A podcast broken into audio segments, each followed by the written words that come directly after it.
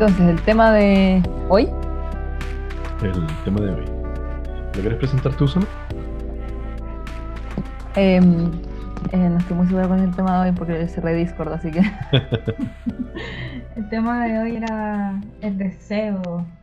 No sé si solamente de pareja, pero. Porque ahora pareja pueden ser varias. Yo hablaría del deseo en general, deseo y cariño quizás, o, porque no sé si hablaría como de deseo y amor necesariamente, pero sí quizás del deseo y el cariño. Sí, ok, deseo y cariño. Ahí hay varias cosas con las que podemos hablar, tanto de sentirse deseado como de desear. Sí, o sea, yo encuentro que este es un temazo, eh, sobre todo porque porque hay mucho ahí que uno puede hablar como tanto personalmente como en relaciones. Y esto finalmente define mucho, creo yo, las dinámicas de algunas relaciones. De nuevo, puede ser como dijo Fresh, de pareja o no de pareja. Eh, o en caso de gente que tenga como relaciones abiertas o, poliamorosas, entre medio de todas las personas y la trama que se forma entre esos como múltiples deseos y cariños que, que van y vienen, digamos. Igual yo me siento deseado por ustedes y tampoco son pareja ni nada. Muy cierto, muy cierto. Totalmente de acuerdo. Al final, tal como dices tú, como que uno no necesita ser pareja para desear a alguien, ni ser pareja para que lo deseen tampoco. Eh, creo que ahí hay una cuestión súper importante. no me acuerdo con quién lo estaba hablando el otro día, y así, como ya vamos a tirar el comentario funado del día, antes de saludar. Y es que eh, una relación monógama no te asegura que una persona no te vaya a engañar o que no te vaya a dejar. Ah, por supuesto. Y es justamente porque uno no tiene que ser pareja de alguien para sentir deseo o para sentirse deseado. De hecho, muchas veces esos engaños pasan porque uno se siente más deseado por otra persona que por tu propia pareja. Mm, mm. no solamente como echándole la culpa a la pareja en ese sentido. O tal vez tú deseas más a otra persona que a tu pareja también. También. También. O sea, claro, yo, yo creo que no, no, tiene, no tiene que ver con, con cómo es que, y este es como el comentario que he escuchado muchas veces, me tienen votado o me tienen votada. Ah, Pero es que, es como no, si... igual pasa. Sí, igual pasa. Yo no quiero defender a las personas que engañan, eh, pero por lo menos yo como lo que he hablado con gente como de edad, así como de la edad de nuestros papás, es que, que son como de 50 años, ¿se casan? Gente de edad. Eh, si usted tiene 50, usted es gente de edad. Oye, medio siglo, medio siglo, gente no mayor, no, no como, pero de cierta edad, pues ya han vivido su mundo. Em, que, que, las cosas son de dos igual, pues. Entonces, uno sí está deseando más hacia el lado que a la pareja y el otro igual puede ser que esté descuidando un poco, pues. Sí Igual hay maneras como de reavivar las llamas. Ah, chupaya. sí, o sea, yo eh, totalmente de acuerdo con lo que decís tú, Fresh. Como que finalmente eh, a, lo, que iba cuando digo como, como ese comentario es que no es como culpa de eh, que, por ejemplo, por decir una tintera, como no es que mi pareja me tenga votado, por ende es culpa de mi pareja que yo haya engañado a mi pareja. es una culpa compartida finalmente. Porque tal como, claro, yo me puedo sentir muy dejado de lado, me puedo sentir votado, también yo estoy sintiendo deseo desde otra parte y de una u otra forma, ahí el tema es que yo deseo actuar, o sea, decido actuar en ese deseo, ¿cachai? Sí, pues porque eh, al final tú podés como comunicarle a tu pareja esto que te está pasando y que estáis sintiendo como esta falta de deseo. Y si es que con esa comunicación, o quizás, no sé, si por ejemplo la, la comunicación misma también igual puede ser en estos temas un como, como una pérdida de deseo de tener que hablar estas cosas que uno como que cree que deberían salir naturalmente siempre. Eh, pero igual uno ahí puede como intentar con los propios como medios aumentar los deseos. Y si eso como que ya no está resultando, no hay comunicación y ya como que sentís que hiciste todo, igual uno puede terminar antes de engañar, pues, lógicamente. Claro. Totalmente. Que sería lo correcto. O al menos lo que yo considero correcto. claro, claro. Sí, hablemos de, de nuestras perspectivas, porque yo creo que finalmente no, no hay un correcto ni un incorrecto. Yo creo que dentro de las relaciones cada uno se, se arregla. ¿Y ustedes nunca han engañado?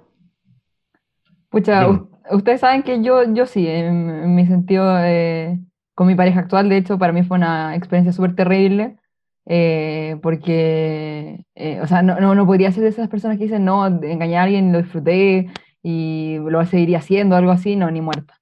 Lo pasé terrible, porque fue, fue con mi mejor amigo del momento y estaba, yo estaba muy ebria, así, muy ebria, había vomitado y había seguido tomando. Por lo Mm, tanto, no fue una experiencia rica de ninguna forma. Mm. Claro, al final igual fue como un engaño, pero un engaño bajo los efectos del alcohol. Que, que claro, como que hay gente que se justifica detrás del alcohol, pero igual es cierto que si es que no lo hay hecho, si es que no lo pensaste antes y pasó en una situación muy ebria, como que, bueno, y por algo al final siguen juntos y se casaron y todo. Claro. No, porque Igual sobria no lo hubiera hecho jamás. caso. Yo igual engañé bajo los efectos del alcohol, pero a diferencia de ti, sí lo pasé súper bien. y me di cuenta después, o sea, yo ya iba- estaba como, así como para explicarlo, estaba en un viaje al sur. Y mis viajes al sur son como un mes y medio. Y yo ya desde hace mucho tiempo antes estaba pensando en terminar, pero justo pasó que habían muchas fechas importantes por las que nos habíamos comprometido Como estar juntos, como no sé, pues, como galas y graduaciones y no sé qué. Entonces como que yo quería terminar, pero estábamos como, cuando me di cuenta en medio de esas semanas, como de que yo ya le había dicho que iba a ir con él y toda la cuestión, como a su graduación, 18 años. Entonces era como penca terminarle y como antes de la cuestión, quizás quién sabe, Claro. no se iba a conseguir a nadie, iba a andar deprimido, como, no, qué lata, ¿cachai? Y, y nada, después me fui de viaje y nunca logramos hablar como bien. Eh, y, y ahí alcoholizada una noche besé a un niño. No fue un engaño como tan carnal. Pero después de eso volví y terminé el tiro. Fue como que ya sabía que iba a terminar antes de hacerlo. Debía haberlo hecho antes, pero igual unos pendejos y se equivocaba. Sí. Totalmente, o sea, yo honestamente he aprendido eh, con los años, he aprendido a, dejar de culpabilizar, creo yo. Em, yo cre- crecí muy en esta parada como de que engañar era como lo peor que uno podía hacer y como que casi que todo está terrible si es que engañas a tu pareja. Eh, y creo que con los años y con, con experiencia y con todo y como conversando con gente, me he dado cuenta que, pucha, a veces, tal como decís tú, Fresh, son cosas que pasan también. A veces uno es joven, a veces uno comete errores, a veces uno necesita cometer errores también. Y eh, finalmente, yo no soy nadie para andar diciendo como, entre comillas, tú eres una mala persona por haber engañado o tú estás loco por haber perdonado, que también es como Sí. una decisión de cada uno, ¿cachai? Mm, Em, de hecho, eh, lo he conversado muchas veces con mi pareja, que si es que ella me llegara a engañar, a mí lo que más me dolería no es que me engañe, es que lo haya hecho sin antes consultarme, considerando que yo como que estoy súper abierto, y esto es una cuestión muy personal, pero estoy súper abierto a que si es que ella quiere como incursionar con otra persona o tener otras experiencias, yo no tengo ningún problema. Solo me gustaría saber antes. Claro. Entonces, claro, para mí Y el engaño ahí tiene más que ver con eso. Y demostrar después que eres mejor. Ah, bueno, por supuesto. Sí, por supuesto. No me cabe ninguna duda. Estábamos hablando de eso por Instagram con Jeff. Oh, Sí, ya tuvimos una discusión de, de- de ese tipo de cosas. que son pesados, no me incluyen. Pues podemos hablarlo en el tema del próximo podcast. No, igual podemos hablarlo, si igual tiene que ver con el deseo. Y es cortito igual, es muy cortito. Porque ¿qué Em, están hablando específicamente? Bueno, yo le mandé un cómic a Fresh eh, por Instagram. Em, déjame ver si te lo puedo mandar al tiro. Así lo veis y tenemos contexto. Ya, bueno. O, o reexplícamelo, después- igual me lo voy a explicar y así todo. Sí, pero te, entiendo. te lo quiero mandar para que lo veáis y cuando Ah, lo veáis me avisáis y de ahí, te- y lo, y lo explicamos para la gente. Pero vamos a hacer una pausa con esto, no tiene sentido. Bueno, ya, No, no te preocupes. Cuando lo veas me avisas. ya, Em, ya, ya lo estoy viendo. La- las multiplataformas aquí nos tienen pero locos. Sí, totalmente. ya, ya lo vi. Ya lo viste. ya. Em, bueno, vamos a describir el cómic. Hay una imagen de un motel por fuera y aparece una descripción de texto que pregunta si hacen, en el fondo, como vestimenta, eh, dígase ese eh, juego de vestimenta o juego de roles con vestimenta. Y vemos a una mujer que dice, hago lo que quieras por la hora, querido. y, y en la cama están puestas como de vestimenta la ropa de un cartero, junto con el como bolsito de cartero y toda la cuestión. Y después nos muestran en la esquina a alguien sentado en un sillón y es como un perro antropomorfo y se póntelo. Sí, pues al final es como esos secretos como de desear algo que en verdad decimos para afuera y que todo el mundo cree que odiamos completamente, pero que muy dentro nos avergüenzan y los deseamos. pues. Ah, Ahí hay algo súper curioso del tema del deseo, que es que a veces el deseo va ligeramente en contra de lo que realmente nos gusta. Suena, suena extraño, pero uno puede decir como no, sabes que a mí me carga esto, pero algo te da igual de manera interna. Bueno, como la fantasía que yo creo que en verdad le pasa a demasiadas mujeres, que es que nos violen. Pero no es que nos gustaría que nos violen, es como la Por supuesto que fantasía no. Eso es solo una fantasía. Em, Y fantasía- avergüenza mucho admitirlo también. Ujú. Porque sabéis que es un dolor como muy grande para mucha gente. Es como si alguien tuviera, a mí no me pasa, pero yo creo que sería tan heavy como si alguien como que tuviera como la fantasía sexual de abortar. Como ah, chupaya. no podemos juzgarlo. Como No. si es una fantasía, si es que no lo hace como realmente. ¿Me entendí? Como- Sí. De a mí no me pasa, de hecho, hasta me causa un poquito como de nervio lo que acabo de decir. Pero yo creo que dentro de la fantasía no hay nada malo, si es que se permanece en la fantasía. O esté en un ambiente seguro y, y como con consentimiento de todas las personas alrededor y Claro, Sí, yo yo- me, me imagino que igual debe haber harta gente que finge con su pareja una violación. Pero con su Sí, pareja, po. sí, eso lo he escuchado. claro, con palabras de seguridad, con Claro. todo el tema, como que entendamos que, nuevo, para la gente que nos está escuchando, entendamos que esto es todo en el marco de la confianza y la, la conversación. O sea, como que estas cosas, yo me imagino que pasan, y de hecho no solo me imagino, sé de gente que tiene como esta fantasía, pero que en el fondo, claro, son fantasías. Un poco lo que hablábamos en el mismo capítulo anterior, que hay una línea entre fantasear con algo y saber que es una fantasía versus querer algo. Eh, yo Sí. veo, no sé, pues una serie con una relación tóxica, haciendo alusión a lo que vimos eh, en, en el capítulo pasado, y fantaseo con esa relación, porque me parece, no sé, pues erótica, excitante, súper romántica y todo, pero es una fantasía, no es que realmente quiera una pareja tóxica que me haga daño o que me pegue o algo por el estilo, es solo una fantasía. Y conozco esa diferencia en el fondo, no, no, no estoy buscando a alguien que venga a tratarme súper mal y que no me pesque nunca y que como que desmerezca mis logros, etcétera, etcétera. Claro. Y ahí fue cuando yo te conté que, bueno, en base a ese cómic que habla como de lo, de lo que proyectamos para afuera que no nos gusta, pero que en realidad sí nos gusta en la cama. Ujú. Que mm, a mí me gusta, Carlita, los uniformes militares, po. Oh, no sabía eso. Pero odio a los milicos. Los uniformes militares. Sí, sí, estoy sonrojándome en este minuto cuando lo digo porque me da mucha vergüenza. Yo creo que es lo peor. Así que me gusta eso, no lo entiendo. Pues sí, es como una contradicción, una paradoja. Yo creo que son paradojas sexuales. Las podríamos llamar así. Una Eh, y Jeff, y Jeff estaba contando pues que fue por, por lo que lo molesté al principio, como el del presumir con tu pareja y eres mejor que otro. Ah, claro. Claro, claro. Y que de nuevo, una cuestión que va súper contra mi naturaleza, me carga la comparación, no, no la soporto, de hecho. De hecho, en una conversación normal o, o conversando con alguien, por ejemplo, eh, encuentro súper dañino que, por ejemplo, una pareja te hable de su ex de manera comparativa. Mm, Como, no, es que mi ex no hacía estas cosas, y es como, ya, pero es que para, uno, no hay por qué compararnos, dos, es tu ex por algo, tres, porque no hablamos de otra cosa, ¿cachai? Pero efectivamente hay algo como que no entiendo, y que se lo decía a Fresh, que en verdad no lo entiendo, que, que me llama mucho la atención y que encuentro muy excitante de como saber que hay algo que yo hago que, que, mi, que, la- que mi pareja sabe que nadie va a ser mejor que yo. Igual O al suena. menos no hasta ahora. Que te digan así como, uy, me encanta cuando así esto, en verdad mucha gente me ha hecho esto y, y no se siente tan bien como tú. Claro. Río. comparación. ¿A ti te Claro, que es pasa una algo cuestión así, súper tóxica. Hoy llevo todo este rato pensándolo, no sé. Así No como algo que te da mucha vergüenza y que tú sabes que odiáis. y, Pero en el fondo no lo odiáis tanto. eh. Bueno, yo tengo la fantasía de violación en todo caso, pero no me parece tan. Te juro que no me parece tan aberrante como mi fantasía militar.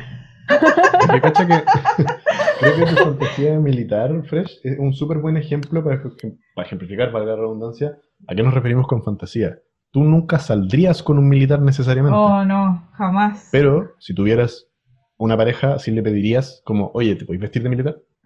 Se lo compro, le compro el traje. ¿Cachai? Ese es el punto. te compro el traje, use it, y no te lo quites, ¿cachai?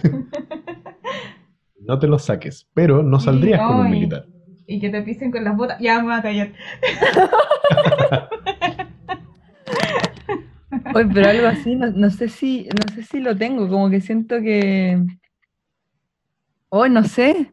Yo creo que No voy a puede- tener Imagínate, imagínate alguien, alguien de la primera línea fantaseando sexualmente con Pacos, po. Es como eso, y, que, y que puede ser, yo, yo de nuevo insisto, Sí, no, puede está ser. bien. Está bien. Sí, yo por eso te digo, sin juzgar, si acabo de confesar como Totalmente.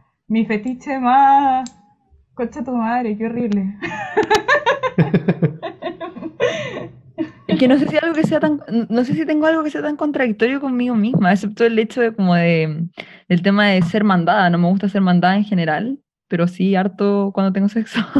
Es como lo único que se me ocurre. Igual puede ser. De Es como- pronto puede ser. Sí.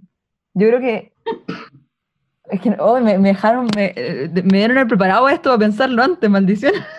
Que también eh, salió, mira, salió a flote. No esperábamos hablar de esto, la verdad. Sí, porque en realidad estábamos hablando del deseo como por otra persona. una fantasía.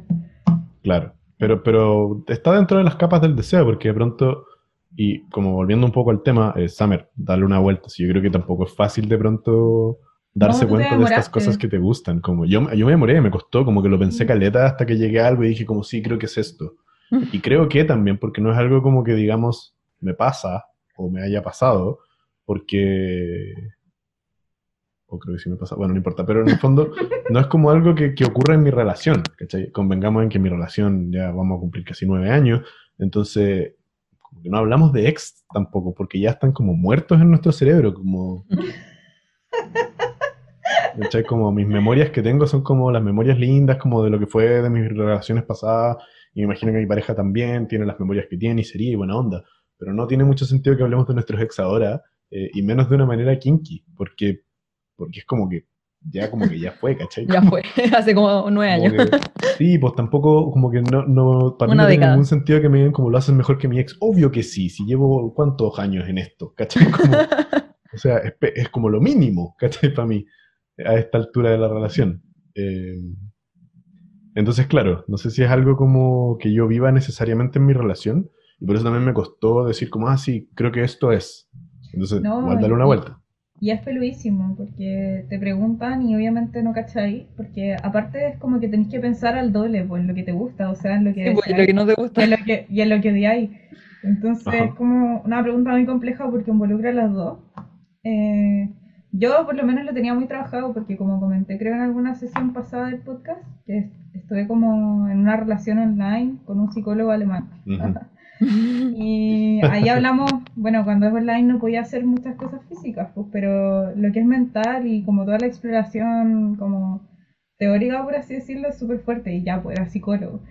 Entonces, hablamos de esto en un momento y ahí me di cuenta que eran los milicos. Además, él había estado como, él había hecho el servicio en Alemania. Eh, y, y no sé, pues ponte tú para él, igual era súper heavy, me contó que eh, le costó caleta. Bueno, ya está en la parte funada del podcast, pues cuando hablamos de otra gente que no es nosotros mismos. que mm, ponte tú su mamá lo había abandonado po, y lo había como maltratado y él tenía como fetiche de mamá, ¿cachai? Como la wea compleja. Sí. Sí. Sí, yo creo que... Bueno, y, eh, y como la gente que la violan también, pues, y que le gusta Justamente. la fantasía de violación. Bueno, que está el síndrome del Estocolmo también. Ahora entendamos que eso es un síndrome, pero en el fondo por algo existe. Como que a veces los deseos Ujú. son súper complejos y son súper difíciles de entender también. Em, y creo que por lo mismo, un poco lo que hablábamos al principio, yo he dejado de como eh, sentir culpa, echar culpa y como de martirizar y como casi que poner en cruz a la gente como que ha sido infiel, o a la gente que está con parejas que le han sido infieles, justamente porque uno se da cuenta a medida que tenéis experiencias en la vida, que es que puta, las cosas pasan, que uno a veces no se entiende uno mismo tampoco, y que eso está bien, como que nadie nace entendiéndose, uno tiene que empezar a descifrarlo a lo largo de la vida. Y dentro de ese proceso, pucha, obviamente uno comete errores, y, y no solo comete errores, también tomáis decisiones como, a veces sabiendo que son malas decisiones solo para saber qué es lo que hay al otro lado, ¿cachai? Y tratar de entenderte mejor, como ya, ¿por qué me gusta esta persona sabiendo que está súper mal? me meto con esa persona y después entiendo perfectamente por qué estaba súper mal y entiendo perfectamente por qué no debería haber hecho lo que hice. Mm. y a veces uno necesita esas cosas. Pasa un poco, yo creo que cuando tú los animales como actúan por instinto, creo que una de las cosas que casi nunca vaya a ver en un animal es arrepentimiento. Yo creo que el arrepentimiento aparece cuando lo hemos domesticado y le enseñamos que hay cosas que no hay que hacer y que tienen que controlar su instinto. Por ejemplo, no sé, pues, un mm. perro que muerde un sillón. Y tú después puedes ver arrepentimiento. Pero si tú nunca le enseñaste que no puede, lo va a morder, lo va a hacer pedazo y no va a sentir nada. y, y, es lo que nos pasa a las personas, pues, que la sociedad nos enseña que hay cosas que no se pueden hacer y que está bien, súper bien que no se pueden hacer. Y hay otras que te enseñan que no se pueden hacer y que en realidad sí puedes hacer. Pues. Y tiene todo que ver con el control del impulso y los deseos, que al final el deseo yo creo que es un impulso. Sí, tiene harto sentido visto desde ese punto de vista, la verdad. Y aparte tiene más sentido en, en términos de que, por ejemplo, el alcohol es algo que te inhibe, el como que te, hace tener más impulso y hacerlo sin pensarlo, por lo tanto igual es más probable hacer mm. ese tipo de cosas que como deseas o deseas en el, fondo de tu alma, así como sin querer decirle a nadie, y lo haces sin, sin pensarlo realmente las consecuencias. Eh, es como algo impulsivo, lo haces nomás. Sí, de hecho, un, un, amigo mío, eh, obviamente sin nombre, Em, una vez estaba muy ebrio y, lo invitaron a un trío. Y estaba tan ebrio que no se acuerda de haber dicho que sí, pero filo, pasó. Y despertó al día siguiente como en la casa de esta pareja, ¿cachai? Como, ¿qué hago aquí? La wea extraña, ¿cachai? Como que le dieron desayuno. Em, me da mucha risa como, como él me, me, cuenta esta, esta experiencia, porque me dice, fue la mejor experiencia de mi vida y nunca la repetiría. 10 de 10. Entonces, como fue increíble, pero no volvería a hacerlo. Y, yo creo que tiene mucho que ver con eso también. nunca, nunca le pregunté más porque, bueno, cuando alguien te dice algo así, uno dice como, ya, dejémoslo ahí. Em, pero yo me imagino que tiene mucho que ver con eso también, como con que debe haber mucha vergüenza de por medio. Eh, mucho como, pucha, hice esto y fue increíble, pero la verdad es que me da mucha vergüenza hacerlo de nuevo, o no me siento como no sé, preparado para lanzarme a, como tratar de tener tríos con gente, ¿cachai? ¿Qué sé yo? No, y lo otro es que tuvo mucha cueva, porque para que todo haya salido bien y le hayan llevado desayuno y la como que te podrían haber tocado unas personas como desde que no te pescan tanto como se pescan ellos mismos, como cosas mil veces peores, como que te hacen hacer cosas y no te respetan tú no. Sí, pues entonces tuvo como entre que se desinhibió, pero también tuvo mucha cueva. Y yo como que hay cosas que también me han pasado, no necesariamente sexuales, pero que es como, sí, me atreví a decir que sí, fue acá, pero ni lo repito porque involucra muchos riesgos. Bueno, también, eh, al menos específicamente con el tema de los tríos, de, parte de mis amistades, tengo, me han dicho que especialmente para hombres, como que es súper estresante, entonces tal vez el alcohol igual lo ayudó a, a no, no, pensar tanto así como de, porque los hombres en general suelen tener mucha presión, entonces es como, no, tengo que terminar cuando todos terminen y todo, todo tiene que estar feliz, o si no, no sé, puras cosas así se empiezan a pensar, pensar, pensar y las cosas empeoran. Entonces tal vez el alcohol igual lo ayudó a, a no sobrecargarse la cabeza con esas cosas. Justamente yo creo que aquí lo más curioso, dentro de lo que mencionáis tú, Summer, es que todo eso creo que tiene mucho que ver con el deseo también. Mm. Porque, porque de nuevo, y creo que voy a poner un ejemplo muy quizás clásico, al menos para los hombres, porque yo lo, he vivido y muchos amigos míos también les pasa. A mí ya no me pasa, pero muchos amigos míos todavía les pasa, que está esta sensación de como, como que casi que el sexo, tú estás a cargo del sexo, digamos. Entonces como que si todo sale bien es culpa tuya y si todo sale mal es culpa tuya. Entonces hay mucha presión y es todo muy terrible, pero si todo sale bien es todo maravilloso, porque como todo es culpa tuya, ¿cachai? Es como que toda esa maravilla del buen sexo es pues porque tú lo hiciste bien. Y hay una, como al revés, lo que le pasa a las mujeres. Que es que como tú no estás a cargo, tampoco existe como autoexploración del deseo. Ah, sí. Yo cono- he conocido demasiadas mujeres que me han dicho que su manera como de vivir su sexualidad es a través como de su propia pareja. Y porque tú no se tocan, no miran porno, no leen. Em, entonces es como heavy esa cuestión. pues. Y es demasiado Porque- importante, gente, tóquense, por favor. Tóquense todos ahora. Mientras no escuchan. No, no sé si es necesario que lleguen a tal extremo. Pero- hacemos ruidito. A ver, a ver, ¿cómo sería uno? No.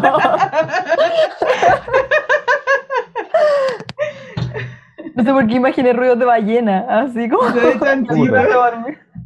Yo de Bueno, aquí, vemos, aquí vemos dos preferencias muy distintas, ballenas y chancho. Ahí tú, Jeff, ¿qué te imaginaste? En gustos no hay nada escrito. Yo, para mí son como eh, unga bunga noises. Como monos y cosas de esa onda. Como, como neandertales, monos. Como que Creo que deberíamos introducir un sonido ahí de un bonito.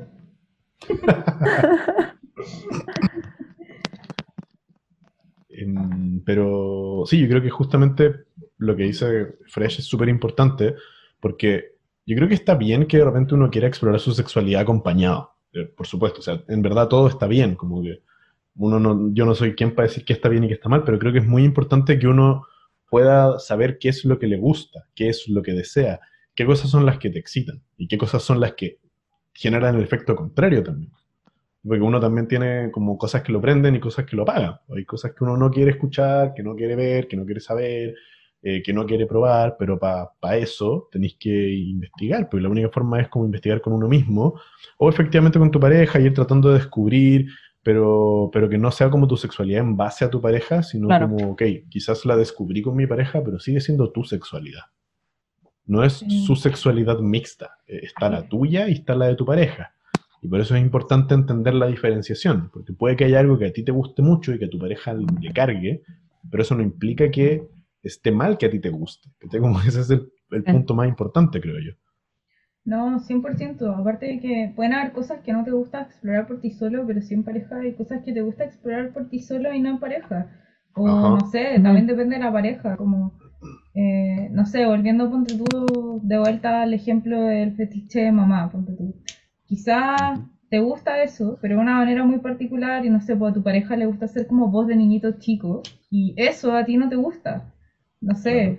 pero si no hace voz de niñito chico, sí te gusta. Entonces es como que no, tampoco hay que descartar cosas porque con tu pareja no te gustan. No Totalmente. sé si se entiende. Sí, sí, se Sí. entiende. De hecho, me pasa, o sea, le- me pasa mucho como conversando en algunos círculos de amigos, que mucha gente que, por ejemplo, le gustan ciertas cosas, pero solo en la pornografía. Mm. Sí, también. O sea, como conozco mucha gente que, por ejemplo, le gusta mucho ver tríos, pero jamás participaría de uno porque genuinamente les da como asco. Sí, yo he escuchado mucho también como hombres decir que les gusta ver videos como de las minas cuando les llegan en la cara, pero que jamás se lo harían a su pareja porque lo encuentran súper denigrante. Ujú, Ahí también está el tema de las fantasías, pues también pueden ser fantasías que. Justamente. Y volvemos al mismo tema. Es que sí, pues como que, que- que algo, creo que hay una, una línea súper difusa ahí también, es súper complicado de descubrirla, pero que algo te excite no necesariamente implica que lo tengas que hacer. Claro. Y que algo, y que te guste hacer algo, tampoco necesita, tampoco implica que necesariamente sea como esto es lo que me excita y como que me pone in the mood, ¿cachai? Mm, Como que puede ser algo que te gusta, pero te gusta ya como, no sé, pues, terminada la relación o como a medias de, que no es como algo con lo que te gustaría como partir, digamos, un encuentro sexual, que también eso puede pasar. Claro. Hay ciertas cosas que uno necesita como estar en el ambiente para que te prendan, porque si no tienen el efecto contrario. Em, no sé, por poner, por poner un ejemplo, como que eh, conozco gente que le, le gusta como, digamos, que le peguen. Pero no es como que si yo voy y te pego te vaya a excitar de una, ¿cachai? Como que tiene Ah, que haber claro. un ambiente propicio para, ¿cachai? Como que, que se entiende como que va con una intención distinta, ¿cachai? Em, obviamente también puede, puede existir el caso de gente que simplemente le excitan los golpes, también es. No es como que uno sea normal y el otro no, las dos cosas pasan, pero, pero por lo mismo es como importante explorarse, saber qué cosas son las que le gustan a uno, cuáles no, por qué, en qué contexto, como que hay tantas variables igual. Sí. Al, menos en mi caso yo encuentro que el contexto es muy crucial. Por ejemplo, hay cosas que me duelen muy fácilmente si es que no estoy en un contexto como sexual, pero si estoy en un contexto, en un contexto sexual, como que es como more. es como más, fuerte. y, claro, mi pareja se queda muy así como, pero antes te hice esto y te dolió y ahora es lo contrario, no entiendo nada.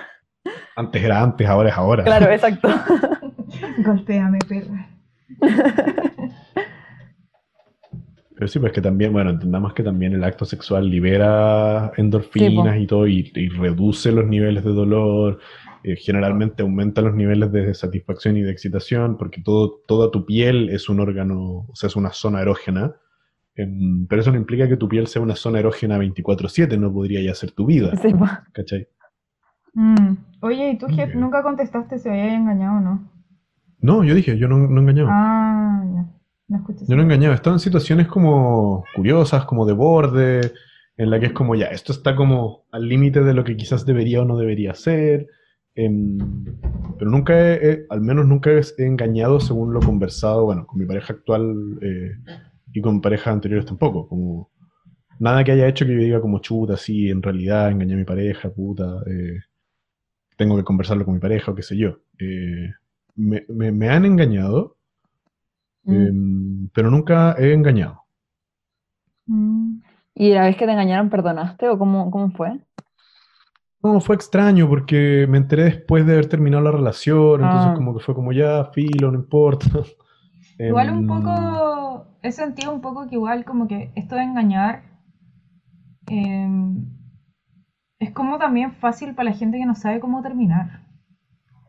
Ah, bueno, hay gente que hace eso para terminar. Un buen punto de quiebre, claro. Como... Y, y aparte también. Eh, oh, se me fue el hilo. Eh, ah, es fácil también para la persona que termina porque la engañaron, porque como que tiene una razón para odiar a la otra persona. Sí. No sé, me ha pasado que siempre han sido mucho más difíciles como estos términos en los que es como puta, ya no nos queremos, ah, sí, y se asume nomás, porque hay como... Es que claro, cuando hay un, hay un hito de cierre es mucho más fácil, porque es como, no, terminamos porque me engañaron. Mm. Entonces, claro, es como que eso es, le podéis echar toda la culpa a un hito. Creo que eh, también ayuda mucho como a justificar esta como, y ahora voy a tomar y me voy a meter con todo el mundo porque me engañaron y como que es ah, mucho fácil también como vivirla y nadie te juzga, pero es como que si termináis como ah, puta, no, es que decidimos terminar entre los dos y te volví ese soltero carretero que toma y te mete con todo el mundo, la gente te mira mal, pero al revés, pues si te engañaron, como que la gente te ayuda a llegar a ese punto como de gloria. es que es, raro, de nuevo, yo creo que tiene mucho que ver con como lo que sea, ¿cómo se llama esto? Lo que sea, se ha dicho que está bien y se ha dicho que está mal, ¿cachai? Em, pero finalmente uno tiene que definir, tanto en su relación como en su vida, qué es lo que considera bueno y malo. Mientras que no le estoy haciendo daño a otra gente, no, no veo el problema en que seas carretero y te metáis con otra gente. Claro. Mm. Eh, había un tema que quería hablar respecto al deseo, que era las diferencias de deseo en pareja, que encuentro que es como también un medio temazo. que, lo, que lo he visto, por ejemplo, con varias psicólogas, psicólogas de Instagram que tienen como 500 historias de, de esto, porque es un problema que tienen muchas personas, que como mm, que una, una, persona desea, tiene mucho deseo sexual y la otra no tiene nada, o, o bueno, el revés, o muy pocas, algunas veces calzan, pero a veces no, entonces es todo un tema. Demasiado temazo y lo hemos hablado antes porque los tres somos hipersexuales, yo creo. Horny on me. Mm. Sí, yo, a mí me llama mucho la atención porque, em, bueno, eh, un poquito de historia. Yo tuve problemas de diferenciación de deseo en mi pareja. Em, problemas entre comillas, porque digamos que como que la gente escucha problema y siente que es como un caos al tiro. Siento que la palabra problema está como enaltecida a un punto así como, ¡Oh! es todo terrible. Y es como, no, no es todo terrible, son cosas que pasan. Hay un problema, tienen que terminar. Claro, como, no, tu relación está perdida, no hay nada que hacer al respecto. Como, no, amigo, la gente tiene problemas. No es perfecta como las de Instagram, ¿o no? tal cual. Em, pero, pero sí, como que en un minuto con mi pareja actual tuvimos como mucha diferenciación de deseo. Em, y yo de hecho fui a una psicóloga sexual para, o sexóloga, para conversar de esto. Eh, justamente porque sentía, en mí, desde mi perspectiva, que esto quizás venía más de mi parte que de mi pareja. Y, lo conversé con mi pareja y le dije, oye, voy a ir eh, a una psicóloga sexual porque me siento incómodo con esto, y porque también no solamente tiene que ver con, eh, en mi caso, en, este, en ese momento, no era solo como con la diferencia de deseos, sino que en mi caso había mucha culpabilidad. Mm. Yo me sentía muy culpable de tener ganas siempre y que mi pareja no tuviera ganas.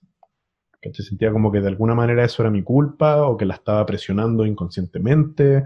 Entonces decidí ir donde una psicóloga sexual para conversar de ese tema. Eh, cuento corto, conversando todo se soluciona. Eh, lo que es posible solucionar, se soluciona. Y, finalmente la psicóloga justamente me decía eso, que en mi caso mi problema era un problema súper natural, súper común. Eh, me dijo que ella se atrevía a decir que entre el 80 y el 90% de las parejas tenían este problema. Em, sobre todo las parejas que ya llevaban más de un año juntos. Y sobre todo las parejas en el rango etario en el que, la, en el que no se pueden ver muy seguido. O que se ven muy seguido, entiendo, se vivan juntos, pero los dos trabajan y tienen horarios distintos y cosas así. ¿Cachai? Se me decía que, claro, que en la adolescencia eh, y en la universidad es un poco más fácil, porque, entre comillas, obviamente varía de persona en persona, pero ella me hablaba que en general es un poco más fácil, porque hay más oportunidades de tratar de calzar, dígase. Em, pero que hay ciertos espacios y ciertos como contextos que hacen que todo sea mucho más difícil. Eh, por ejemplo, las tesis, eh, las titulaciones, em, momentos de estrés, ¿cachai? Que pueden generar en algunas personas mucho menor deseo sensual y, sexual y en otras personas mayor deseo sexual, dependiendo de cómo cada persona lidia con el estrés. Em, entonces, claro, en mi caso, sí, pues la ansiedad, todas esas cosas en mi caso, de hecho, tuve súper pocas sesiones porque tuvimos como dos o tres sesiones. Me dijo que en verdad yo estaba bien, que lo que tenía no era como un problema y que ella consideraba que lo podía como solucionar conversando con mi pareja. Y si yo efectivamente quería seguir yendo, que fuera, obviamente, pero que ella creía que más de lo que ya habíamos conversado ya no me podía ayudar. Qué útil igual que no te haya tratado de sacar plata, como muy buena persona igual la que te tocó. O sea, que alguien, que alguien te diga como estás bien, eh, todo va a estar bien, esto es normal, eh, creo que es lo que más necesita uno escuchar de vez en cuando. Sí, definitivamente. Eh, ¿Cachai? O sea, que alguien me diga como, sí, e-, eres muy caliente y eso es normal, como, y está bien, y como no, hay problema con eso, como no tenéis por qué sentirte culpable, ¿cachai? no es malo, no tenéis que tomar pastillas ni ninguna cuestión así, ¿cachai? Em, es súper como liberador, porque uno dice, ah, hay gente que sufre, entre comillas, sufre lo mismo que yo, o que le pasa lo mismo que a mí. Eh, ah, no me pasa solo a mí, ah, esto es relativamente común, ah, esto tiene solución, como todo ese tipo de cosas, a uno lo ayudan mucho a eh, dejar de ver el problema como solamente negro y como sin solución y empezar a proponerse a uno mismo también como soluciones. Y finalmente lo conversé con mi pareja. Igual también tiene mucho que ver como con la amabilidad con la que te trata tu pareja en esos temas, porque no es mi caso, pero eh, así como que tengo una conocida que me contó una vez que, no sé, pues se preparó, así, eh, solía ella estar yo creo que más como predispuesta como a tener relaciones que él, que a ojo, no es solamente los hombres los que les pasa esto.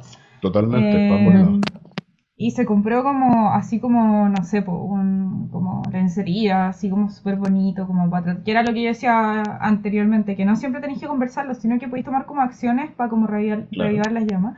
Y se compró como lencería, así súper bonita y toda la cuestión. De repente llegó el mino así, abrió la puerta, la encontré en la cama, me lo contó llorando todo esto. Eh, y le dice, ah, no, qué lata, otra vez esta wea. Oh. Sí. Qué duro. ¿Qué se mutió? Jeff se motiva a todo esto. Eh, sí, de hecho te perdí en un segundito, no escuché lo último. Que, la encontró ella ahí. En la cama y dijo, ah, no, qué lata, otra vez esta wea. Ah, no, qué horror. Y Me obviamente... porque justo estaba tosiendo, perdona. y obviamente terminaron después de eso, ¿cachai? Como que a veces ni siquiera tenéis que llegar a conversar las cosas, parte cuenta que la cuestión está mal, pues. Y que, o sea, claro. Y que tiene mucho que ver con la predisposición que tiene tu pareja, porque igual si te está culpando de todo, como si es que la falta de deseo sexual viene con que te culpabiliza porque tienes mucha como energía sexual, está todo súper mal, pues. Sí, pues. Ah, bueno, a, a mí me pasó eso, pues yo, yo siempre, eh, como, como yo dije, menos, con mi pareja empezamos a estar juntos desde que éramos muy chicos, entonces la verdad no entendíamos mucho de nada. Eh, y, y nos parecía que todo lo que no eran nosotros era, era raro. Por ejemplo, a él le parecía que, que yo tuviera mucho impulso sexual era porque yo tenía problemas, y a mí me parecía que, que él tuviera muy poco era que él tenía problemas.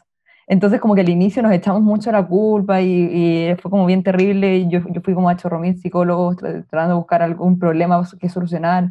Él fue a 2000 doctores porque no quería ir al psicólogo y pensaba que era algo de como hormonal. Hasta que los dos nos dimos cuenta que ninguno de los dos tenía un problema, solo no calzábamos en ese sentido. Y Eh, que llegaron a sus reglas.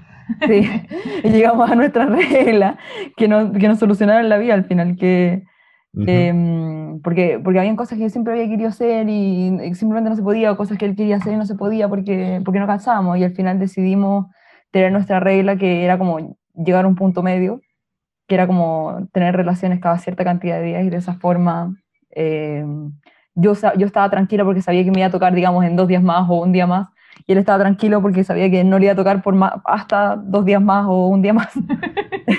Entonces como que, estábamos, como que ya teníamos nuestro calendario, por lo tanto todo resultó, todo resultó bien, pero el punto es Me que... encanta, pero me encanta que ponte tú y yo te escucho y digo, no, qué paja, hago esa weá y me mato.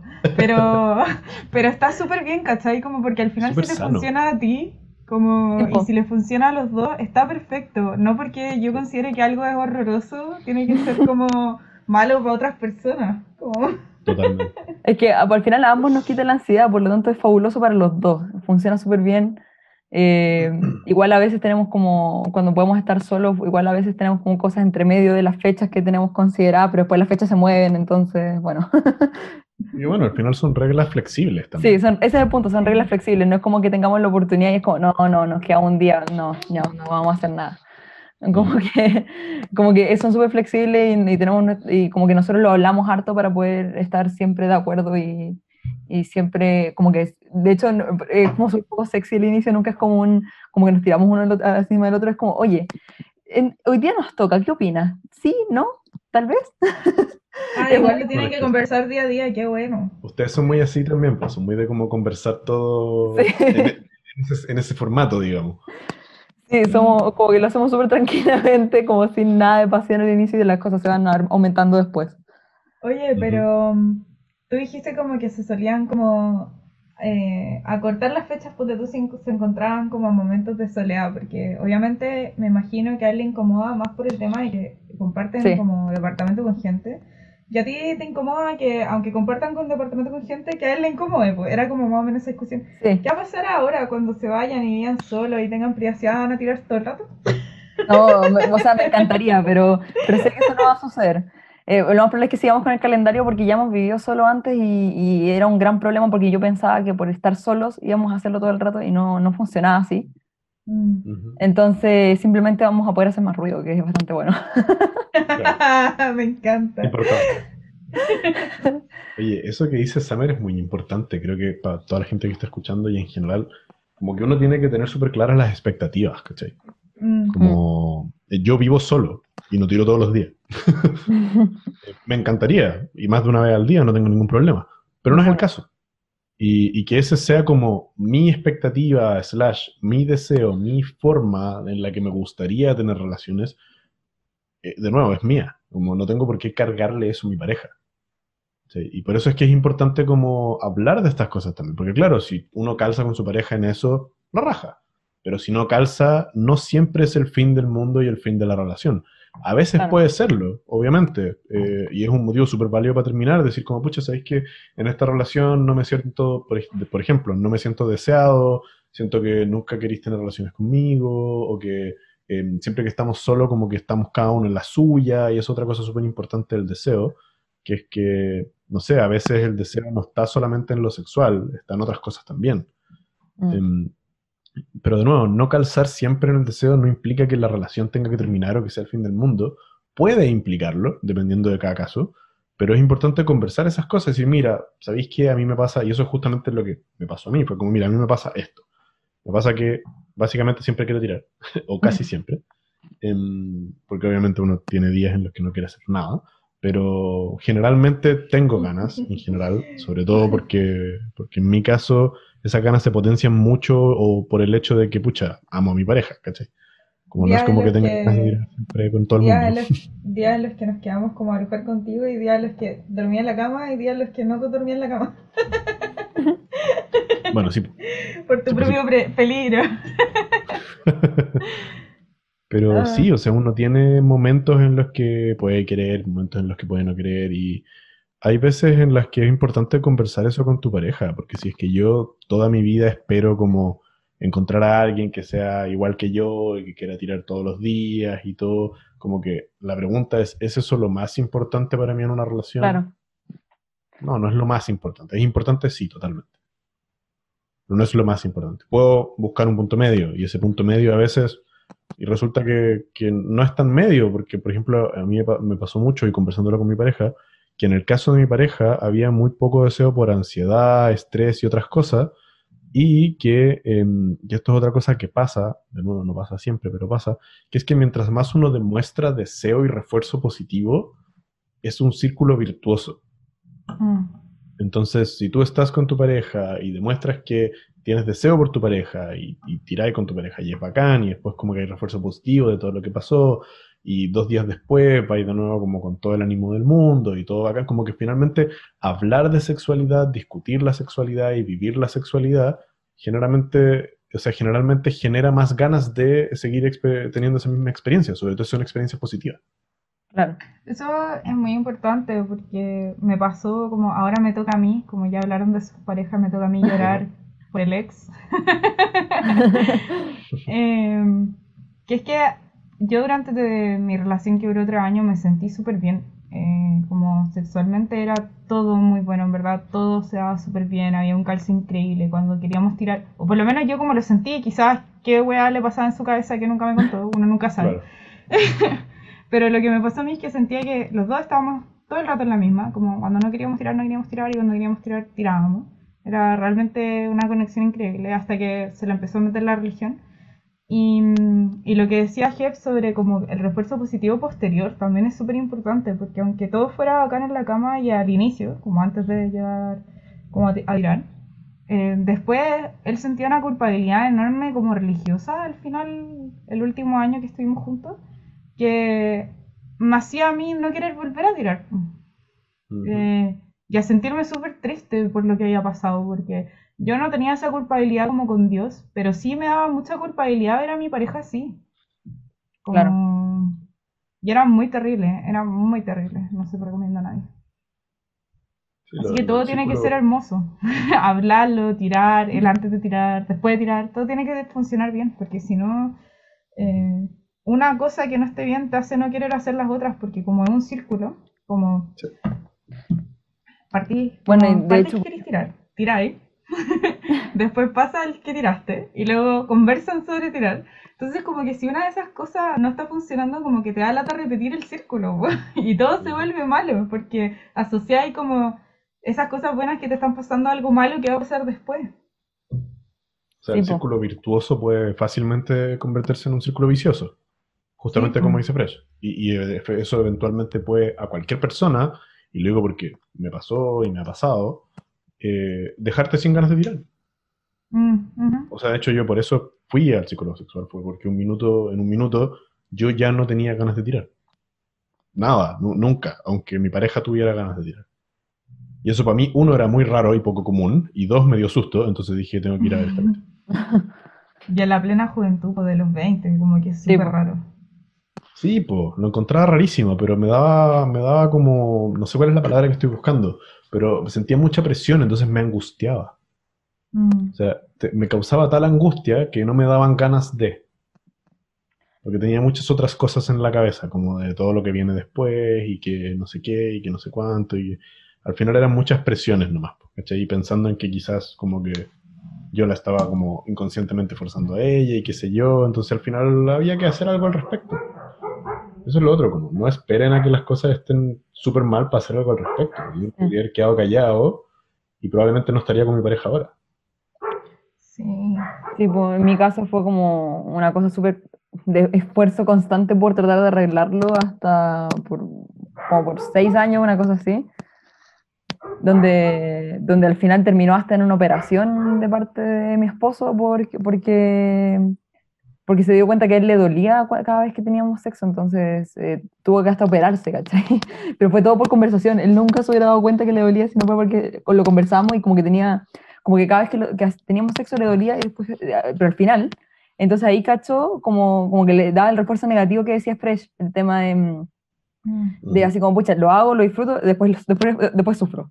lo hago, disfruto, sufro. Entonces al final sufro.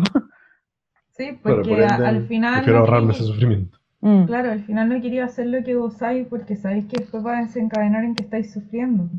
Sí, pues. Y ahí volvemos a los animales domesticados, pues. no, no muerdo el sillón porque me vean con el diario, ¿cachai? Literal. Eso sonó muy kinky. Lo es. lo es. No solo sonó, lo es. Sí, yo creo que eh, en ese sentido el deseo es súper importante. Y lo más importante es tener, ojalá, claridad en los deseos. Porque, porque pucha, te puede pasar que estés en una relación larga, ¿cachai? Con mucho amor y que amáis a tu pareja y lo que queráis, y que resulta que te empieza a llamar la atención a alguien más. Y eso no implica que no ames a tu pareja, ¿cachai? Como eh, el deseo puede venir en diversas formas y en diversas personas. Eso no implica que no ames a tu pareja o que ya no quieras estar con tu pareja o, implica que, ah, no, tengo que terminar porque es que alguien más me llama la atención. Entonces eso implica que esta relación no da para más. Como Es importante tener claridad de que uno se puede sentir atraído por alguien y no necesariamente implica que, ya no ames a tu pareja o que ya no sientas atracción por tu pareja. Ahora, distinto es que tu pareja ya no te atraiga nada ah, y resulta que te atrae otra persona, como que yo evaluaría qué es lo que está pasando, por qué tu pareja no te atrae, por qué esta otra persona sí. Em, y otra cosa que es súper importante, ¿estás buscando en esta otra persona algo que tu pareja no tiene? Eh, ¿O simplemente te atrae porque sí? y esto lo he conversado con mucha, como muchos amigos y amigas mías, que es que es muy distinto que, al, que a ti te guste alguien a que te guste la idea de alguien. Y esto lo hablamos en el capítulo pasado también, como el potencial de una relación. Ah. Eh, me ha pasado como con algunas amigas que terminan con sus parejas y que un mes después están como súper enamoradas de alguien y da lo mismo el tiempo, pero eh, calza, calza con eso que me han contado nomás, que están como muy enamoradas de alguien y les digo como, oye, me gustaría saber si en verdad te gusta esta persona o te gusta como la idea de volver a tener una pareja. Mm. Como... Y puedo ser muy pesado a veces y obviamente lo hago con mucho cariño, pero suena muy pesado en el momento y todos me odian cuando hago esa pregunta. Pero es porque, claro, es súper distinto que te guste la persona a que te guste como la idea de tener pareja. Son cosas distintas. Finalmente, el rol de pareja lo puede cumplir cualquier persona. Cualquier persona puede ser tu pololo o tu polola. Tu polole. Cualquiera puede eh, estar ahí, llamarte por teléfono en la noche, mandarte un mensaje en la mañana. Cualquiera puede hacerlo. O sea, lo pueden hacer tus amigos. No necesitas ser tu pareja para hacer ese tipo de cosas. La pregunta entonces es, ¿te gusta eso? Como que alguien esté para ti pendiente y todo, o te gusta esa persona en particular, esa persona me atrae, esa persona me, me da como deseo y todo, y a veces es súper difícil de desentrañar esas cosas y entender qué es realmente lo que te causa deseo, si es la persona o el potencial de, o etcétera, etcétera. O a veces hay gente también que está como en pareja prometiendo como proyectos de vida cuando en realidad es solamente puro deseo. También. Mm, sí, por eso es importante dejar las reglas claras y todo lo que uno quiere claro desde un inicio para no andar mintiéndole a nadie por, el deseo de estar en una relación o, por el deseo de tener deseo hacia la otra persona. Responsabilidad efectiva, queridas. Sí, exacto. Responsabilidad efectiva. Hace poco me pasó con un niño Tinder que a mí, yo siento deseo por mucha gente. Eso no implica que quiera estar de pareja con esas personas o que vaya incluso a querer como tirar con todo el mundo. Eh, porque hecho yo no, quiero tirar a no ser de que tenga como una como conexión emocional súper fuerte con alguien. Eh, y este niño Tinder no entendía, pues como que él cuando desea a alguien se cierra y como que como, como caballo en carrera, ¿cachai? Que no puede mirar para el lado. Y, y no es que le pase porque siente que tiene que hacerlo, sino que realmente le pasa y su deseo se enfoca como literalmente en una persona. Em, entonces había como mucho choque que, de que no entendía por qué yo podía desear más gente y yo creo que eso hacía que su deseo como por mí disminuyera, ¿cachai? Como Sí. Porque él quería como, él quería como este deseo como exclusivo, mutuo, solo, sin como que la otra persona como que incluso como que empezáis a ver a las personas como objetos o entes asexuales porque estáis en pareja, ¿cachai? O porque Claro. te gusta alguien. Y no podía entender como que a mí me pasara el otro, porque es que en realidad yo mantengo, a mí me pasa que mantengo un deseo como por todos mis amigos como íntimos. Entonces, y eso no va a desaparecer, ¿cachai? Como, o sea, si desaparece es porque ya no somos amigos. Claro. Sí, y de nuevo lo importante es saber que, que- que existe ese deseo no implica tampoco necesariamente que, por ejemplo, vayas a tirar con todos tus amigos, ¿cachai? No, pues. Eh, uno puede sentir deseo hacia una persona y no querer actuar en ese deseo, aunque tengas la posibilidad de. Claro. Uno puede estar Ujú. soltero y sentir deseo hacia persona X, y esa persona X resulta que también siente deseo hacia ti, y uno dice, ¿sabéis que no? Porque me gusta como, o sea, tengo esta sensación de deseo, pero eso no implica que quiera meterme contigo tampoco. Em, Mm. Yo sé que puede sonar súper complicado porque es como es que nos estamos contradiciendo todo el rato. Como que a veces así es la vida. A veces te gusta lo, lo uniforme y no los milicos. Claro, Pasa. tal cual. Tal cual. O sea, está esta idea de que a la gente le gusta a la gente porque no te pescan. Mm. Ah. ¿Cachai? Y es algo que pasa también. Como, Sí, sí, pasa. es que me encanta este weón. Y cuando te empieza a pescar, es que ya no me gusta este weón. Nada. O al revés, no me gusta O al porque revés. me pesca. También, también puede Sí. ser. También puede ser. Yo creo que a mí me pasa un poco eso último. Como que si ¿Mm? me dejan de pescar, me dejan de gustar. Así simple. Claro. Eso igual tiene un poco más de sentido, encuentro yo, que la opción que cuando es al revés, porque si te están pescando, tal vez estás viendo como que hay, eh, hay algo entre ustedes, digamos. En cambio, si no te está pescando, es como, pucha, no somos ni amigos, ¿qué más vamos a hacer? Bueno, es que para ti eso funciona así, pero hay Sí, gente por que eso le digo, gusta para mí el, funciona el así, pero hay como gente que le gusta exactamente. que no me pesca, yo lo voy a dar vuelta, y cuando lo doy vuelta lo voy a dejar solo. Yo tenía una amiga que era así, pues, y estuvo como que tenía puras relaciones de poco tiempo con muchas parejas porque, porque le pasaba eso, que le, busca- pues. le gustaba como el buscar a la otra persona, que no lo pescaran y todo eso, y después la pescaban y es como, no, no, te pusiste muy, muy, muy tirado sobre mí, una cosa así. ¿Mm? Voy a, Sí, voy pues a hablar de un eso. influencer. que son al Diego de Beach. Sí, Ah, sí, ¿Tú lo cachai, Summer? ¿Sí? El rubio que, sí, sí, me lo mandaste. que siempre anda. mm, Y nadie sabe porque nunca contesta si es bisexual o gay, pero todos sabemos que le gustan los hombres. Eh, y la cuestión es que estaba hablando como en uno de sus videos cortitos de TikTok o Reels, no sé, depende de quién le aparezca dónde, eh, que le cargaban como esos gay que andaban como diciendo yo voy a dar vuelta a este hetero y me gusta lo hetero y no sé qué. Ah, como- sí. Porque al final es como ese desafío como de alguien que no te desea, ah, es que yo soy tan mino y tan bacán que en verdad le voy a dar vuelta y voy a hacer que me Ah. desee, ¿cachai? juguito Como, de ego. eso, como esos hombres que se jotean a las lesbianas, ah, es que no, no he probado mi pico, ¿cachai? Como... Puro juguito de ego, sí. Pero ahí según yo no deseas a la otra persona, sino que deseas como la búsqueda o la atención de la otra persona, pero no necesariamente a la otra persona. Sí, me calza eso. Es casi desearte a ti mismo, como que te estáis probando a ti mismo que podéis lograr algo, independiente de la persona. Entonces eso es lo que deseáis. Yep, es tu ego hablando. Eso pasa mucho con mi amiga que hacía eso. Es que a veces es eso. Cuenta, cuenta, cuenta. No, mi amiga hacía eso, el era- hambre. por eso digo, eh, calza mucho porque ella, ella era así, eh, hasta ahora ya cambió, pero antes era así como que era todo ella y era muy egocéntrica, por lo tanto calza mucho con que eh, no le gustaba sino las otras personas, sino que le gustaba ser ella la que les causaba esas sensaciones a las otras personas.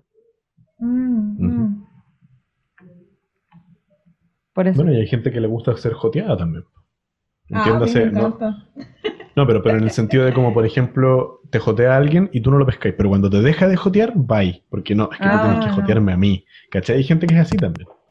No, a O mí, verse lo encuentro feo. no eso, no eso, pero a mí en general me gusta que me joteen, como independiente de si me gusta la otra persona o no, Ah, claro. estoy en pareja o no, como que es bacán igual sentir, sentirse deseado, como Sí. Totalmente de Eh, acuerdo. hermoso. Total y absolutamente de acuerdo. O sea, yo creo que sentirse deseado es uno de los pilares más importantes en una relación cualquiera. Y, y, como, todo, como lo hemos hablado en todo este rato, sentirse deseado tiene distintas capas. Eh, uno se puede sentir deseado de una manera muy fraternal, ¿cachai? O de una manera muy amistosa, como, oye, ¿querés jugar esto conmigo? Oye, juntémonos a conversar por Discord. Eso también es un tipo de deseo. Sí. ¿cachai? Em, oye, juntémonos Deseo todos los martes a grabar un podcast, ¿cachai? Como Ah. ese tipo de cosas. Claro, deseo laboral, como cosas ¡Qué así. fetiche! ¿Quién se junta a grabar un podcast? Raro, raro. Raro, weird. No sé quién es, pero fúnenlo. Sí, no, Em. no, y ahí hay algo, sí o sí hay algo, como que cuidado las parejas de esas personas. Ah, Aquí Fresh buscando que le funen. no, no, yo de verdad, no sé, este tema aparte de nada que ver el deseo, pero de verdad yo siempre me cuestiono así como día a día, como, ¿qué mierda sus parejas, weón, que los dejan juntarse con alguien como yo? En serio, porque yo no dejaría que alguien se juntara con alguien como yo si fuera mi pareja, como... O sea, no lo sabes, depende de cómo es tu relación de pareja también, pues yo creo que hay mucha confianza ahí. O sea, yo sé que mi, mi pareja, eh, porque lo hemos conversado, yo sé que mi pareja confía mucho en mí y también confía mucho en ustedes. Les tiene mucho Ah. cariño además, ¿cachai? Como entendamos que, que va más allá, como que no son como las amigas de mi pareja, como que las conoce por su nombre, las llama por su nombre, también son como amistades para ella. Una, Em, una amistad real y una familia poliamorosa en teoría. Claro. The dream. Sí, me hace sentido. Em, pero volviendo a lo que decías tú, Fresh, el deseo es demasiado importante porque, claro, es rico sentirse deseado. Na- nadie me puede negar eso. Como, Mm. como ya, me imagino que no es rico sentirse deseado por alguien que no te interesa, ¿cachai? En el sentido de que, puta, es súper penca que alguien te esté pidiendo en la calle, ¿cachai? O que te, te miren con ojos como que no querís ver, ¿cachai? Pero Sí. eso va más allá, creo que eso va más allá del deseo, tiene que ver con otras cosas. Em, O más la circunstancia o la Claro. persona, pero el, el hecho de sentirse deseado es algo que como todos quieren. El, pero, por ejemplo, lo que me pasaba a mí, que mi- todos mis compañeros de universidad como que me deseaban de cierta forma, para mí era medio así como... "Ugh". Sí, tú te pasaste al otro lado. tú te excediste, Summer. Bueno, es que pasa con también ser la única mujer en un grupo de como chorro mil hombres. Sí, bueno. Pero, pero sí, o sea, eh, y eso en muchos niveles. Es rico cuando alguien te jotea, tengas o no tenga pareja. Como que, porque obviamente te da sensación de como, ah, como hay alguien que me desea, ¿cachai? Eso como obviamente es agradable. Eh, lo importante es como ser responsable con la cuestión, ¿cachai? Como Claro. no estar como uno joteándose a todo el mundo sin responsabilidad afectiva mientras que tenéis pareja, ¿cachai? Y dejando la escoba. Como, no es eso a lo que nos referimos. Cachen que quizás me van a hacer como bajarme del pony, pero como que yo siempre me sentí súper deseada, como en el colegio, así, y cuando entré a la U, como esos primeros también tres años de U, porque ahí fue donde conocí a mi ex. Eh, y después cuando entré como a la soltería como permanente, La soltería habláis de la permanencia, no sé si permanencia es la palabra, pero bueno. eh, como que empecé como a mirar para el lado, porque antes no lo había hecho, como en la universidad, y bueno, está lleno de gays. Eh, en el te juro que me sentía más deseada por mis compañeras que por mis compañeros. Y el tema fue como que igual me choqueó caleta, como saber que había gente que no me deseaba, como fue un poco cho- choqueante para mí, debo admitirlo. Ah, discúlpeme. Como- es que, es Espérate, que- ¿tú no te estás enamorando de mí? es que- ¿Cómo? No, es que en el colegio obviamente había gente que no me deseaba, sí, eso lo tengo súper claro, pero yo tampoco los deseaba a ellos, ¿cachai? Claro. Pero en, el- en la U me pasó que sí había gente que yo deseaba y que no me deseaba a mí. Y para mí eso fue muy raro, porque me- siempre me había pasado anteriormente que, te juro que persona que me gustaba yo le terminaba gustando después. Nunca me enfrenté como a ese rechazo inicial. Quizás sí me terminaron después, ¿cachai? Como en la relación. Sí. Pero ese rechazo inicial de cuando te estáis joteando a alguien y como tratando de conseguirlo, como nunca me pasó. Y en la universidad sí, y fue horrible. O sea, ¿nunca te pasó cuando te confesaste a alguien y te dijeron así como, Diu? A mí me pasó, chananán. Ah, ¿Qué sí, pero pasó? muy, muy, muy pendeja, pero muy pendeja. No, a mí no tanto. Eh, no lo sentí como un rechazo tan importante, así como relevante en mi vida, porque después comprendí que en verdad éramos niños. Qué curioso lo que mencionáis igual, Fresh, porque eh, yo creo que también tiene mucho que ver con una cuestión de perspectiva. Summer insiste, y lo ha dicho todos los podcasts pasados, insiste en que yo casi que era un Casanova cuando era cabro chico, ¿Lo eras? y yo toda mi época escolar y mi época universitaria nunca me sentí así. Em, Hasta te mandaron hecho- cumplidos en, en las páginas de las universidades, por Dios. Ah, Fui sí, yo. una, pero eso ya fue... ¿Viste? ¿En serio fuiste tú? Es que creo que le mandaron tres veces. Uno fui yo. No, yo no me acuerdo. Pero sí me acuerdo que alguna vez leí Fue por. Facebook, sí. Sí, me Sí, acuerdo de sí. alguna vez Es leí que uno de había esos, uno, pero- es que había uno de lo contador, donde Jeff tuvo varios, y y uno en, que era como de confesiones de la Universidad General, que fue solo uno. Ese no fui yo. Ah, ese que yo me refiero. Sí. Sí. Yo creo que me empecé a sentir como deseado en la universidad. Y en la universidad, entiéndase, tercer, cuarto año. Eh, antes, y por eso creo que tiene mucho que ver con un tema de perspectiva también.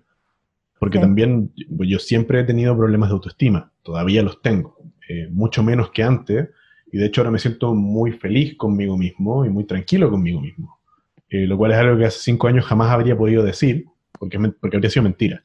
Eh, entonces, claro, esos como pequeños problemas de autoestima también implican que yo nunca me sentí deseado, aunque hubiera, tal como dice Summer, eh, cosas muy claras como de gente diciéndome, ¿cachai? Como que sí, que les gustaba o que les llamaba la atención o qué sé yo. Yo nunca las vi, justamente porque para mí no eran factibles, porque había como problemas de autoestima de por medio. Em, Mm. entonces, creo que eso también es súper importante de lo que hablábamos semi al principio, de cómo explorar el deseo uno mismo también. Porque cuando uno, uno se explora uno mismo y uno se siente tranquilo y cómodo con quien es, podéis realmente empezar a darte cuenta quién te mira distinto. Eh, es súper distinto, es súper difícil decir como, ah, creo que le gusto a esta persona, cuando en tu cabeza no es factible que le gustes a nadie. Sí, pues. Es como lo que Entonces, dice sí, RuPaul pues. al final de cada capítulo, de si no te amas a ti. ¿cómo más vas a amar a?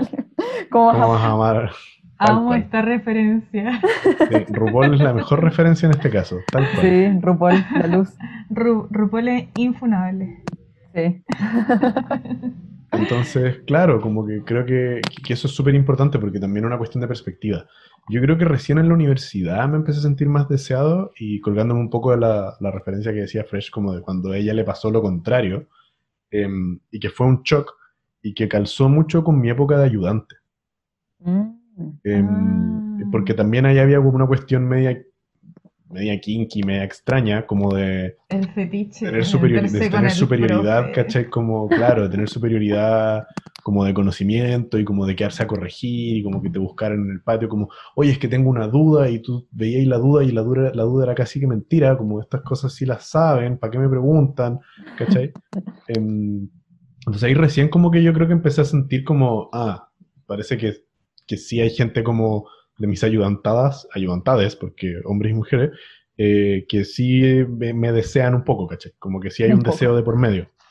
Em, y claro, entonces me di cuenta como más grande que eso, de nuevo, podía pasar, que no tenía nada de malo dos. eh, y que claro, que es una sensación agradable, una sensación bacán, pero que no significa que yo vaya a estar como jodiéndome mis ayudantades, ¿cachai? Para como sentir eso de vuelta cuando yo estoy en pareja, ¿cachai? Claro. No, eh, es decir que en general, o Pero sea, s- no todas las... Disculpa, ¿qué cosa iba a decir, Flash? No, es que, pero que igual, aunque no te fueras a meter con ella, igual te hacía sentir bien. Como, Obvio, sí, ese es el, ese es el punto. Sí.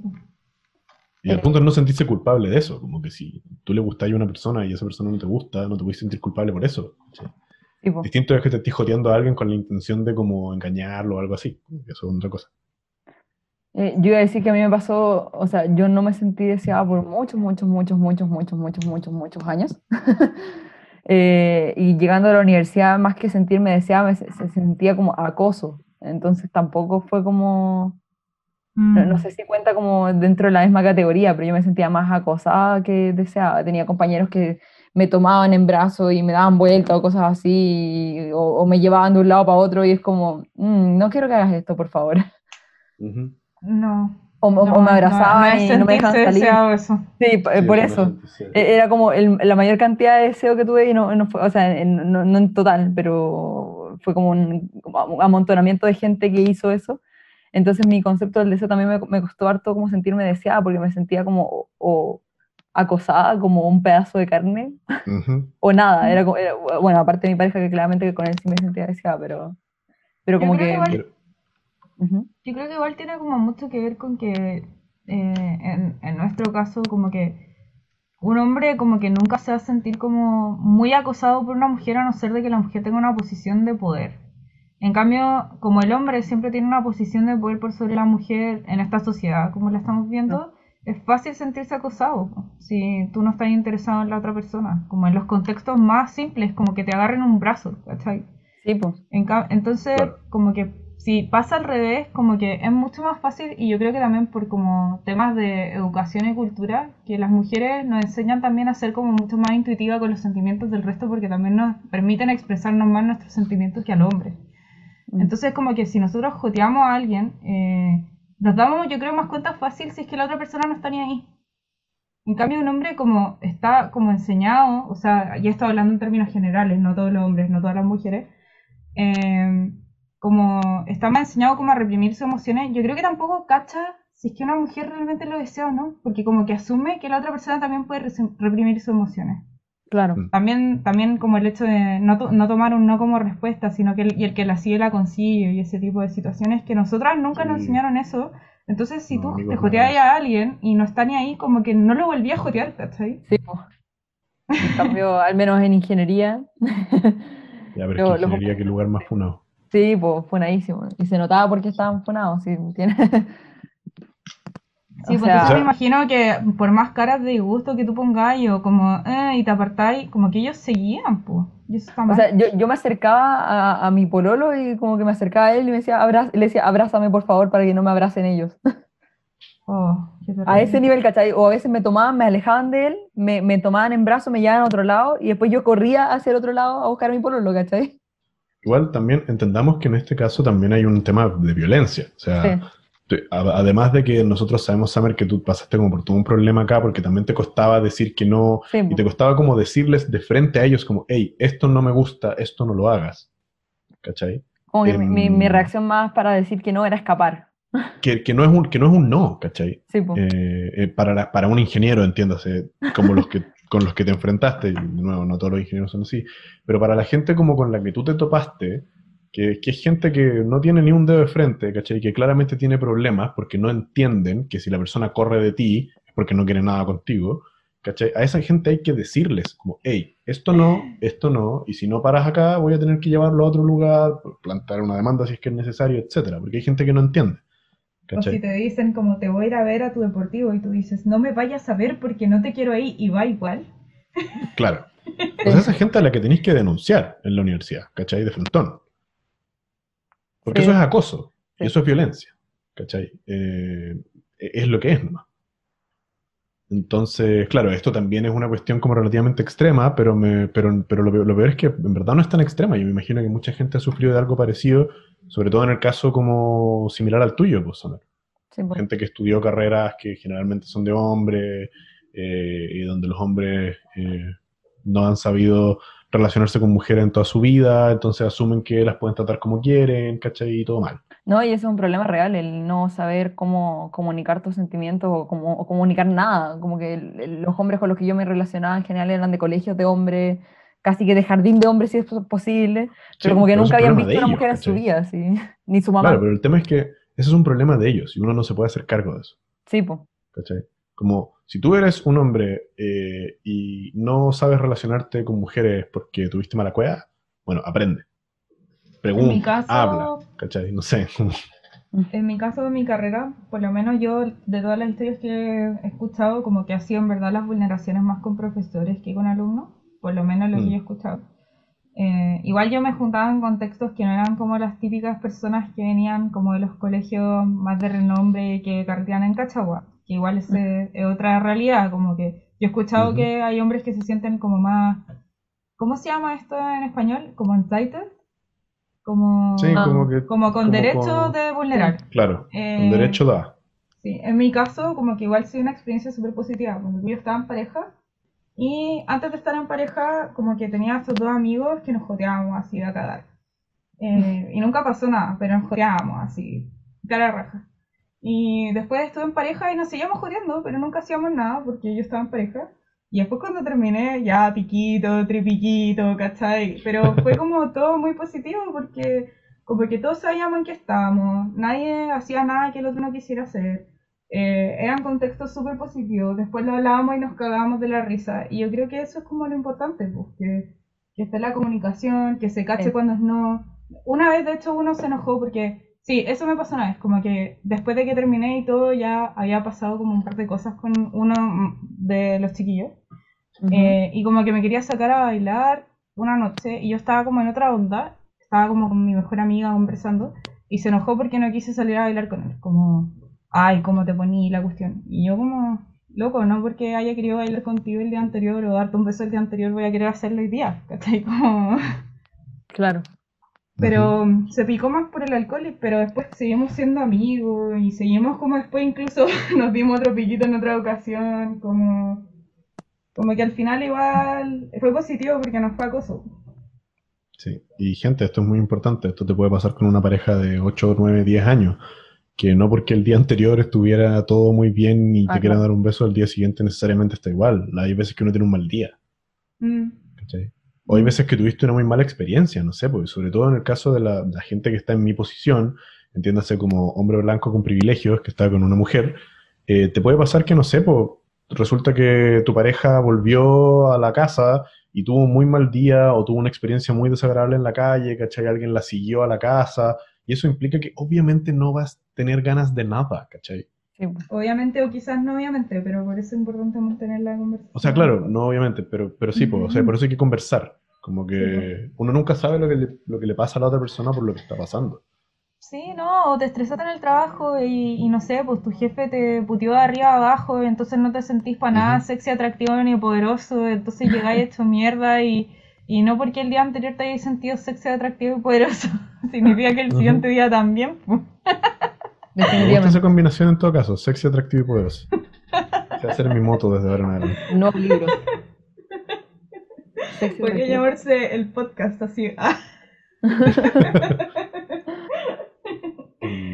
Pero ¿Cómo sí, era la que- descripción de Calamardo, weón? Ah, no me acuerdo. Pero era Calamardo hermoso.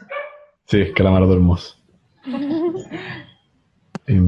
Sí, yo creo que el tema del deseo es, es- es grande y da para mucho más, pero al menos como primeras bases creo que hemos hablado de hartas cosas. Eh, Mucho, es importante bastante. conversar de eso con sus parejas, con sus vínculos, con quien quiera que estén saliendo. Porque también es penca para uno, eh, y desde la experiencia propia, es penca para uno no sentirse deseado en una relación. ¿Cachai? Sí. Pero más penca es, y te das cuenta después, más penca es que, por ejemplo, en mi caso, yo haya sentido eso y que no se lo haya comunicado a mi pareja. ¿Cachai? Porque Mm. es como, Sí, porque oye, ¿por qué no me dijiste esto antes? Como, claro, porque no me dijiste esto antes? Podríamos haber hecho algo, como, oye, hagamos algo al respecto. ¿Cachai? Y a veces uno se siente deseado solo con eso, como basta con que eh, mi pareja me dijera como, pucha, en verdad, yo no me había dado cuenta de esto, ¿qué podemos hacer? ¿Cuáles son las medidas que podemos tomar? ¿Cachai? Y uno dice como, pucha, ok. Entonces, no es que yo no, no sea deseado por mi pareja, es que simplemente no estamos calzando en, en días y horarios, ¿cachai? Claro. Como que el deseo no solamente se expresa de manera sexual y no solamente se expresa de manera romántica. Yo creo que tiene que haber un poco de las dos. Obviamente va a depender de cada caso. Sé que hay gente asexual que prefiere solamente el deseo romántico eh, y gente más aromántica que prefiere solamente los deseos sexuales. Pero, pero en general yo creo que tiene que haber un poquito de ambas. Yo creo que lo más importante en ese caso es como la comunicación, porque si ponte tú, erías, román erías ponte tú, asexual, pero prefería el deseo romántico, y te andáis acostando con la gente sin contarle lo que te pasa para obtener ese deseo romántico, igual al Mm. final es como un engaño para la otra persona, porque le estáis haciendo creer que una parte de su vida como correspondía cuando en realidad no lo está. Y el otro caso también puede pasar, pues como que te gusta solamente el sexo y no lo romántico y no lo contáis, entonces fingís como la pareja y qué sé yo, y en realidad lo único que estáis disfrutando del sexo al final es una mentira para la otra persona también, pues. Yep. Creo que todos los capítulos hemos concluido con que la comunicación es lo más importante. Es que yo creo que lo es. lo es. Lo es. Eh, bueno, podemos Verbal concluir con otra... y no verbal, pues, que fue como Sí, lo que había que- dicho. No necesariamente tenéis que conversarlo todo, también con acciones te podéis dar cuenta que la otra persona no es para ti. Justamente. Sí. Para allá de hecho iba a ir, eh, que el deseo no solamente vive y muere, como se trabaja, Sí. Eh, se trabaja constantemente. Como uno puede tener una relación que está súper bien durante un par de meses y de repente llegáis justo a un punto en el que los dos tuvieron un problema o qué sé yo y ya no quieren nada. Y eso se puede trabajar. O sea, como el deseo se trabaja, el deseo de todo tipo. Eh, y hay que trabajarlo. Porque si no, obviamente no duran. Na- nada que uno no trabaje va a durar. Las, cosas hay que trabajarlas para que duren. Definitivamente. Eh, entonces, claro, eh, de repente, y eso puede pasarte con gente con la que de repente nunca pensaste que tenía ahí una chance de nada, y resulta que empezáis como a trabajar esa relación y pucha, resulta que sale súper bien, como que... Entonces, si es que usted tiene problemas de deseo, de cualquier tipo, eh, piense qué puede hacer al respecto, convérselo y trabájelo. Eh, siempre hay formas de trabajar para una y para la otra forma. En el caso de Summer es un muy buen caso porque alguien, como dijo ella misma, y creo que es, que es muy decidor, está muy tranquilo porque en un par de días le va a tocar, y alguien está muy tranquilo porque por un par de días más no le va a tocar. Em, y están casados y tienen una relación maravillosa. Así que Talking. Al final no hay modelo a seguir, pues nomás. Eh, A Claro. seguir lo que a uno le funciona con la otra persona que también le funciona. Y por eso no es tan simple como que cualquier persona pueda ser tu pareja. Claro. Hay Sí. compatibilidad y comunicación. Justamente. Dejémoslo ahí, dado que llevamos como una hora y media hablando. Sí, soy muy anciana. Súper. Ya, pues, queridas, como siempre, muchas gracias por este espacio, por estar acá, por hablar eh, a destape de cosas de las cuales ¿Y cuándo el real propiedad. destape? eh, no lo sé.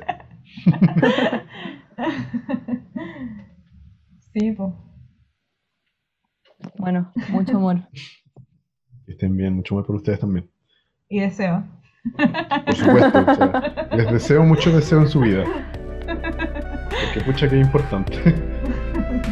Qué lindo.